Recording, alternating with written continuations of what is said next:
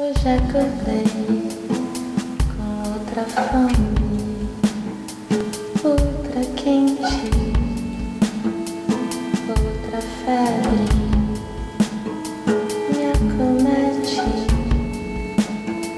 eu já nem sei quem eu sou assim. Despertei, eu sou a Glenda e esse é mais um episódio do podcast Meditadora de Botequim. É, essa semana é a nossa primeira apresentação no Sesc Florencio de Abreu, em São Paulo, na quinta-feira, às duas horas. É, quem quiser ir, pode se inscrever no site do Sesc, é de graça. É, eu acho que eu não mencionei essa informação na semana passada. Então, gente, aos interessados é de graça. É, vou falar sobre meditação, autoconhecimento e mindfulness. E o Marco vai tocar suas belas composições, enquanto o pessoal vai ser conduzido nas principais técnicas de meditação segundo o mindfulness.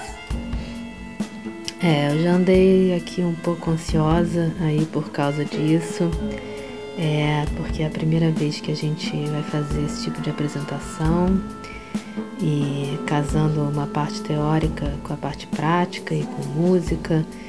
E eu acho que o meu medo principal é de chegar na hora e me dar um branco e as palavras me fugirem. É, uma vez antes de dar um workshop, na, na noite anterior né, ao workshop, eu sonhei que eu ia ensinar um cara a tocar piano. Daí eu me ligava de que o cara era pianista e eu não. eu simplesmente não entendia nada de piano, ou seja, eu era uma fraude. E a minha preocupação era fazer alguma coisa para ele não perceber que ele sabia bem mais que eu. eu achei esse sonho muito engraçado e muito sintomático né? Tem até um nome para essa coisa de da gente nunca se achar pronto e capaz o suficiente para algum desafio ou alguma função, é, que é a síndrome do impostor, que acontece porque o nosso ego fica querendo proteger a gente né, de um possível fracasso e dessa forma sabota logo a coisa toda. Mas eu não vou me estender sobre isso hoje. É, o fato é que eu entrei numa certa ansiedade, daí comecei a me preparar, né? Montei um roteiro da aula e aí me gravei em áudio no celular falando, igual eu faço aqui com o podcast. E já passei algumas horas escutando. Às vezes eu já até falo junto comigo mesma a sequência das frases. Ontem eu saí na rua com fone de ouvido, me escutando falar, né? E aí fiquei imaginando que as pessoas com quem eu cruzei no caminho pensariam se soubessem que eu estava escutando eu mesma falar. Mas tudo bem, é, eu já sou a louca mesmo do fone de ouvido, aquela que canta sozinha no supermercado e tal. Mas, enfim, pelo menos ter feito isso me deu uma certa confiança e acalmou a minha ansiedade. É, a questão é que a gente até lida bem em casos extremos, né? Que a gente sabe que alguma coisa deu errado, né? Ou vai dar errado. O que pega mesmo é a dúvida e a expectativa, né? A dúvida é que mata e que gera ansiedade. E se o estresse é o pai de quase todos os nossos problemas, eu acho que a ansiedade é a mãe. É, citando mais uma vez o livro Sapiens, do Yuval Noah Harari, a partir da Revolução Cognitiva, é, entre 70 e 40 mil né, anos atrás, todas as nossas revoluções pelas quais a humanidade passou foram culturais e não mais biológicas. E uma grande revolução que mudou totalmente os paradigmas do Homo sapiens foi a Revolução Neolítica ou Revolução Agrícola, quando a partir de uns 12 mil anos atrás as populações começaram a passar de um estilo de vida nômade, em que eram caçadores-coletores, a uma existência fixa em comunidades estabelecidas e um ritmo que girava em torno do plantio e da colheita, e cada vez mais da domesticação de plantas e de animais. E daí, segundo propõe o Harari, foi a partir desse momento em que o homem, que é a humanidade, né, começou a montar uma estrutura, principalmente ligada à produção de alimento. É, por exemplo, começou a estocar grãos que serviriam para alimentar a família ao longo do ano e a criar animais e toda uma estrutura construída para manter isso, currais e celeiros e tal. E então foi a partir desse momento é, que as pessoas começaram a sofrer de ansiedade. É, antes, né, enquanto caçadores, coletores, né, se um lobo ou um urso, sei lá, é, o Neandertal invadisse a caverna, é, era matar ou morrer, né, ou correr carregando os seus poucos pertences, ferramentas e armas e eventualmente recomeçar em outro lugar. É, mas agora, naquele momento, é, com, já com outro estilo de vida, ter sua propriedade invadida podia querer dizer fome, frio para a família a longo prazo, né? Caso o invasor, o lobo, sei lá, comesse as ovelhas, ou caso o clima num determinado ano não favorecesse e a colheita fosse ruim, é, as pessoas passariam fome porque elas tinham perdido as habilidades de outras épocas e tinham passado a depender praticamente de um único tipo de alimento e de uma série de circunstâncias que permitiam que tudo desse certo, né, ou que faziam dar errado. É, as decisões começaram a ser tomadas muito mais a longo prazo porque os processos relacionados às necessidades das pessoas já não eram mais tão imediatistas e tudo que envolve dúvida, falta de controle e um tempo futuro gera ansiedade, né? Se a gente não trabalhar é, contra isso, gera ansiedade. É, como diz uma frase engraçada, porém triste, que eu vi por aí na internet a humanidade começou no Paleolítico e terminou no Ansiolítico.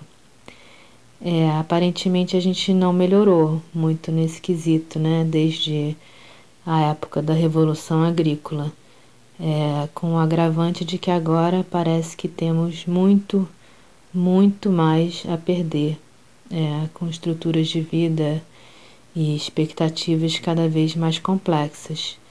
Se antes a ansiedade era zerada, era gerada basicamente pelos fatores externos e por fenômenos naturais uh, aos quais a gente estava sujeito.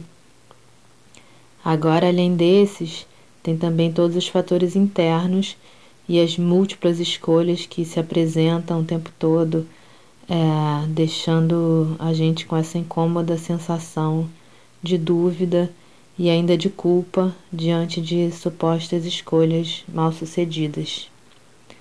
É, outra coisa que acontece no mundo contemporâneo e que contribui para a nossa ansiedade é que o nosso tempo de decisão sobre as coisas diminuiu.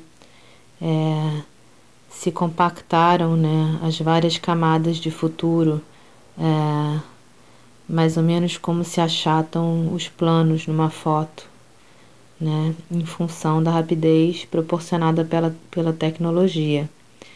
É, futuros que começam desde daqui a um minuto e desfilam num ritmo alucinado, né? Futuros que num piscar de olhos viram presente e logo viram passado. E se a gente não se apressa o tempo todo, como numa corrida de obstáculos, que cada barreira saltada é um desses instantes futuros, se a gente não se apressa, corre, salta como atletas de alta performance em vez de protagonizar os eventos que se apresentam, sem parar, sem parar, um atrás do outro, à nossa frente, a gente acaba ficando para trás ou ainda tropeçando nas barreiras e sendo pisoteados pela vida que passa por cima da gente sem dó nem piedade. E é estranho que a gente voluntariamente busca preencher nosso tempo máximo que puder nessa corrida desenfreada, né, para evitar a sensação de ser deixado para trás, mas acaba não segurando a onda de tantas barreiras a serem saltadas, né? Correr, saltar, correr, saltar. Nossa, cansa. Enfim, é, nós geramos um tanto de situações desnecessárias, causadoras de ansiedade, com o apoio irrestrito da tecnologia. É, eu vou dar um exemplo que eu acho que ilustra bem esse meu argumento. É, os aplicativos de paquera, tipo Tinder ou Happen. Bom, quem é, tiver ficado solteira nos últimos anos, solteiro ou solteira nos últimos anos, e nunca tiver recorrido a algum desses aplicativos que atire a primeira pedra. Bom, eu fiquei solteira durante um tempo, é, quase dois anos, e sim, eu recorri a esses apps, até porque depois de muitos, mas muitos anos casada, eu acho que eu nem sabia mais como fazer. Daí tive que lançar a mão dos recursos existentes né? E como uma amiga me dizia na época, eu fui a pessoa no Brasil ou quiçá no mundo inteiro que conseguiu o melhor custo-benefício da utilização desses apps. Digamos assim que na época eu tive uma alta performance em termos de correr, saltar e marcar encontros através desses apps. E foi tudo muito rico e divertido. Eu conheci muita gente legal e alguns viraram amigos queridos, é, outros viraram paixões, retribuídas ou não, consumadas ou não. É, eu me apaixonei muito naquela época, era uma delícia, sabe aquele frio na barriga de todos os começos? Nossa, senti muito isso. Cara, eu sentia isso todo dia, tipo todo dia porque todo dia era um começo, e um meio, e um fim, e tudo ao mesmo tempo. Todo dia era uma função absurda para conquistar, seduzir e manter um, dois, vários caras ao mesmo tempo. E sim, eu me apaixonei, mas me apaixonei por vários, às vezes literalmente ao mesmo tempo. E sofri por vários também. Sofri pelos que eu marcava com o coração já cheio de esperanças já me imaginando com ele, mas o cara não me marcava de volta. Sofri pelo que marcava de volta, que já é um passo além, ou seja, gera mais expectativa, mas é, marcou, mas não entrava em contato. É, eu sofri por aqueles muitos com quem eu conversava, mas não dava em nada. E olha que às vezes as conversas eram super profundas. E finalmente eu sofri por aqueles com quem eu passei momentos agradáveis e depois ficava naquela tensão se a gente se veria de novo ou não. Sabe o tal do friozinho na barriga? Eu sentia todo dia, durante talvez mais de um ano, ao ponto de não conseguir me alimentar direito e emagrecer muito. Mas tudo bem, né? Tipo, desde que eu ficasse bem nas fotos de perfil, tava tudo certo. Gente, só para esclarecer, eu super curti essa fase. Eu ia teoricamente sem nenhuma fantasia de encontrar um príncipe encantado. Eu só queria me divertir. E eu me diverti. Mas a coisa toda é feita de tal modo, tão acelerado, tão queimando etapas, oferecendo um milhão de opções, expondo a gente a essa corrida maluca, que gera muita ansiedade. E na época eu não tinha essa noção. E eu dizia para as pessoas: não, mas é ansiedade boa. E hoje eu vejo que não, que não existe esse lance de ansiedade boa, né? Existe sim uma romantização dessa coisa das borboletas no estômago. ok, é, é delícia, né? Quando você associa isso ao início de um namoro, a uma paixão arrebatadora, dessas que a gente tem uma ou duas vezes na vida. Mas na boa, vai sentir isso todo dia. É, hoje eu vejo com mais clareza, assim, que eu me lancei nessa situação porque eu precisava preencher, né? Tampar meu buraco. Precisava me preencher.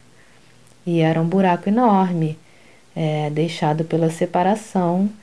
E isso tem a ver com o que eu falei na semana passada é, sobre os relacionamentos em que a gente se embola tanto, se preenche com o outro e depois que separa fica cheio de buraco e pedaços caídos por aí, né? Mas então, eu tirei um bom pedaço de mim quando eu me separei. E podia até ser um pedaço que estava me fazendo mal, mas me preenchia, né? E de repente eu me vi ali com esse enorme buraco que eu preenchia da melhor maneira que eu podia. É, isso foi antes de começar a meditar todo dia, tá? Acontece que as relações que a gente estabelece a partir desses aplicativos é, tirando algumas exceções, são muito líquidas, né, efêmeras, de curtíssimo efeito em termos de, entre aspas, preenchimento. E a oferta é alucinada e não para, não para, te dando aquela sensação de que se você não clicar, vai perder a corrida. E você vai, vai, seguindo esse ritmo alucinado como uma droga, né? Eu confesso, fiquei viciada naquele troço.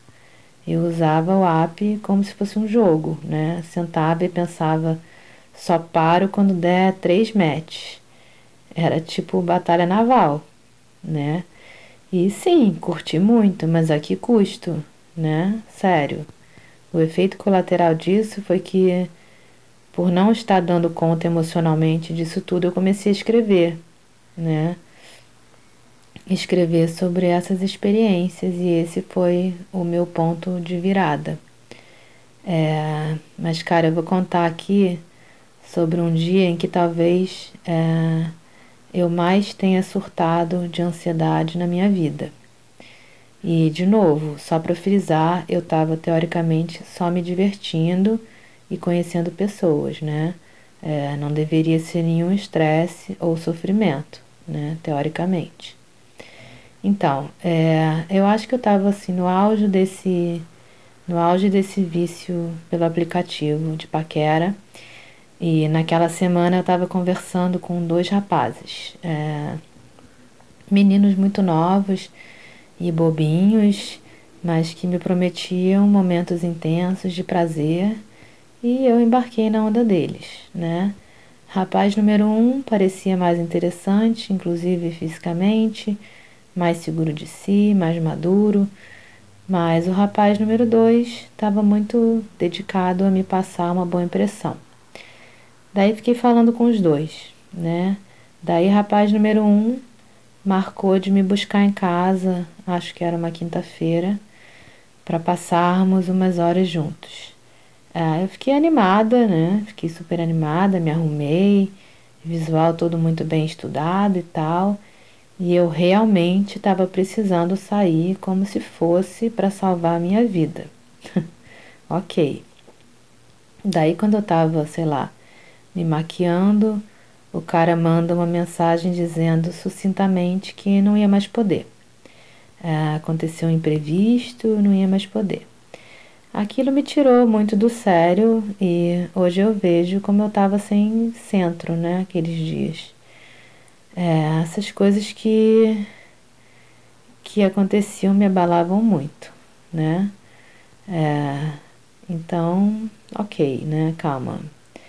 Prossigamos com a história. É, me desestabilizei, mas mandei de volta uma mensagem meio cínica, dizendo: Ah, que pena, fica para próxima, como se eu não estivesse, tipo, à beira do abismo, né? Imediatamente acionei o rapaz número 2 e coloquei mais pressão para que a gente se encontrasse e a gente acabou marcando para uns dois dias depois, no sábado. E eu naquele ritmo, né? Ansiedade grau mil. E se você me perguntar hoje por quê, eu nem sei explicar direito. Eram pessoas que não tinham a menor importância na minha vida e eu sabia que nunca teriam, mas na hora parecia imprescindível. É, hoje eu consigo entender essa coisa do vazio, né? Da gente querer chupar o momento na esperança de vir alguma polpa, né? Alguma substância. É, enfim, eu estava no meu caminho para encontrar rapaz número 2, quando o rapaz número 1, um, que devia ter uma autoestima e autoconfiança inabaláveis, como diriam minhas amigas militantes, que só homens brancos e héteros têm, ele me manda uma mensagem: Tô livre, vem me encontrar agora. Gente, Daí eu, com os olhos ardendo, a boca espumando, respondi algo do tipo: Baby, a fila andou. Olha, eu já tinha fantasiado sobre falar isso para alguém e eu achava que a sensação ia ser boa, que, que ia ser uma onda, mas, mas não foi. Né? Foi, foi horrível, na verdade. É, foi só uma sensação de mais vazio. E mais ainda quando a foto do perfil do cara no WhatsApp fez tipo puff e diante dos meus olhos desapareceu. É, quer dizer, rapaz número um me tirou sumariamente dos seus contatos sem dizer adeus. E eu não deveria me importar, né? Porque eu não tinha mesmo nenhuma intenção de falar com ele de novo depois daquilo mas por alguma razão ligada ao sentimento de rejeição, eu fiquei mal na hora e até escorreu uma lagriminha de canto de olho que eu limpei com cuidado porque afinal eu estava indo encontrar com o rapaz número 2 que tinha me prometido que faríamos barba, cabelo e bigode naquela noite e eu estava muito precisando. E, gente, novamente, que atire a primeira pedra quem nunca quis ir à forra das suas questões existenciais fazendo sexo selvagem. Bom, eu quis. É... E foi nessa vibe que eu encontrei com ele na porta do motel. É, a questão é que rapaz número dois era outra fraude, né? Todo trabalhado na conversinha e na potência virtuais, né? Chegou na hora, em dez minutos, estava lá o garoto estendido na cama, exausto, dizendo: Nossa, que foi isso? E eu respondi, já meio irritada: Bom, isso aí foi a barba, né? Ainda falta o cabelo e o bigode. ah, mas eu não posso, ele respondeu, já catando as roupas do chão e se vestindo e tal. É que eu tenho um outro compromisso e tal, já tô atrasado. E nossa, eu naquele estado de pura ansiedade reprimida, né?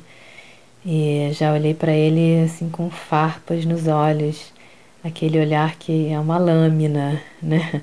O garoto saiu correndo, mal se despediu.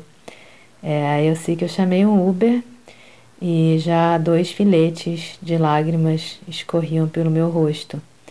E quando o carro chegou eu entrei, é, o motorista também um rapaz novo, é, processou rapidamente o fato de que eu estava sozinha, chorando, na porta de um motel. E, e deve ter feito, sei lá, que fantasia na cabeça dele sobre o que tinha me acontecido ali, né? Deve ter sido algo do tipo daquela música, né? Toma aqui os 50 reais.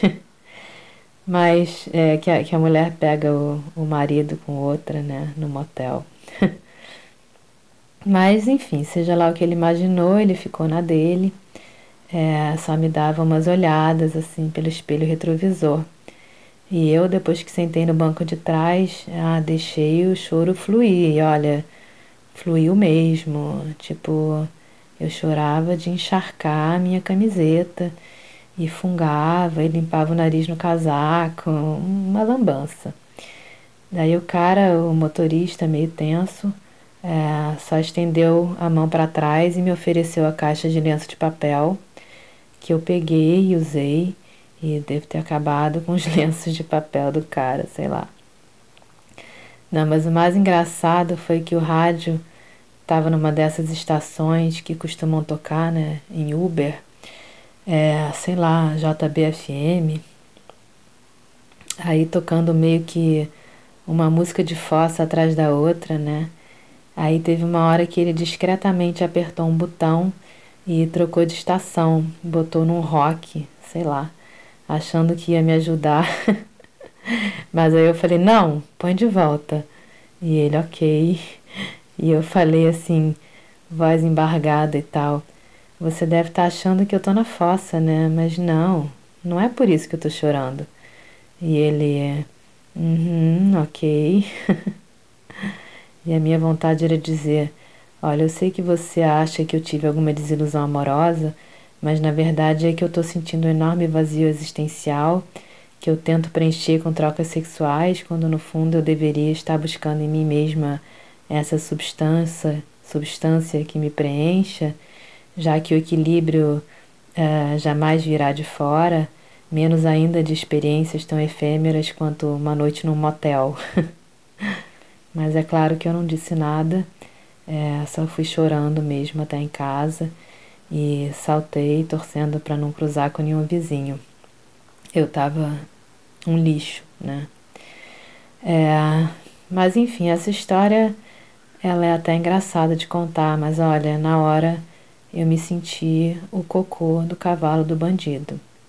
É, mas o que é interessante da gente analisar e refletir a partir disso é porque a gente se coloca num tal estado de ansiedade, né? Porque, sério, eu não estava passando por nenhum problema. Tudo, absolutamente tudo que envolveu esse caso veio única e exclusivamente da minha cabeça e da minha falta de aptidão na época na gestão das minhas emoções, das minhas emoções, o que me deixou à mercê desse ritmo imposto pela tecnologia e pelos condicionamentos que regem a nossa vida. E aí, como eu saí dessa, bom, é o que eu falei, né? Eu comecei a escrever, o que foi realmente transformador. É, e foi um primeiro passo nesse caminho do autoconhecimento. E depois, naturalmente, eu fui migrando desse ambiente de aplicativo em que a gente fica exposto, feito em vitrines, né, para um ambiente de trocas que giravam em torno das coisas que eu escrevia. Então, eram trocas, no geral, mais profundas. Mas, assim, mais uma vez, é, eu estou falando isso sem moralismo nenhum, né? Eu nem, nem, poderia, nem poderia ser moralista, né? E eu conheço pessoas que conseguem fazer um uso equilibrado é, desses aplicativos e de outros. É, tudo é mesmo uma questão de equilíbrio que na época é, eu não consegui ter, né? E uma coisa interessante que aconteceu foi que uns meses depois eu tive um envolvimento intenso, é, porém muito breve, com uma pessoa. E depois eu passei talvez um mês triste, né, recolhida, processando o término desse relacionamento.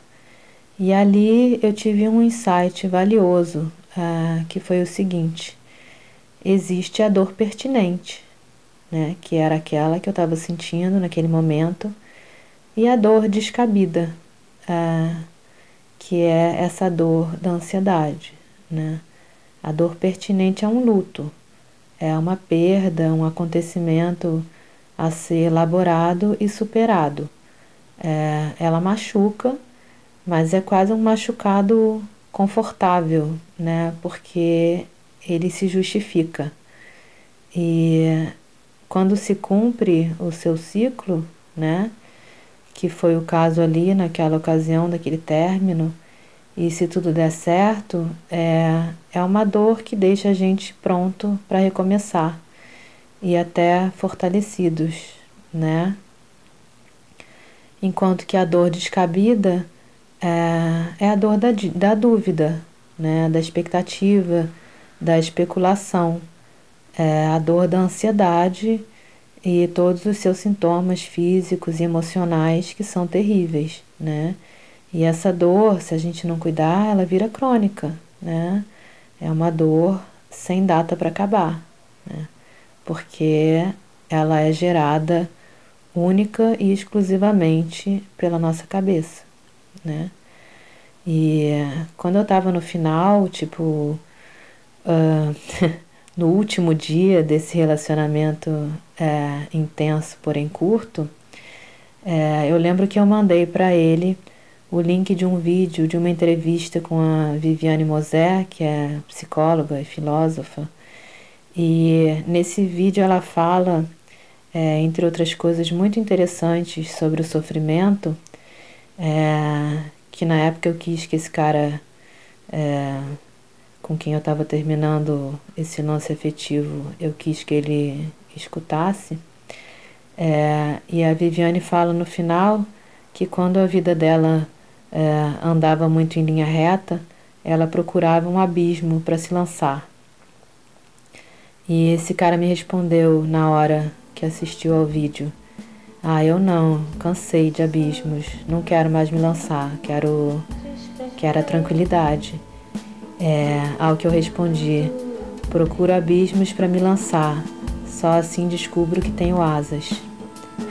Foi um final bem poético. é, enfim, outro dia eu revi esse vídeo, é muito bom. É, vou, vou botar o link na descrição do áudio. E eu pensei assim: é, a dor de quem se lança é a dor de crescimento e de voo. Já a dor da ansiedade é a dor e a vertigem de quem chega na beira do abismo e olha para baixo. E é isso. E com essa bela reflexão, eu me despeço por hoje. É, beijos e até a semana que vem.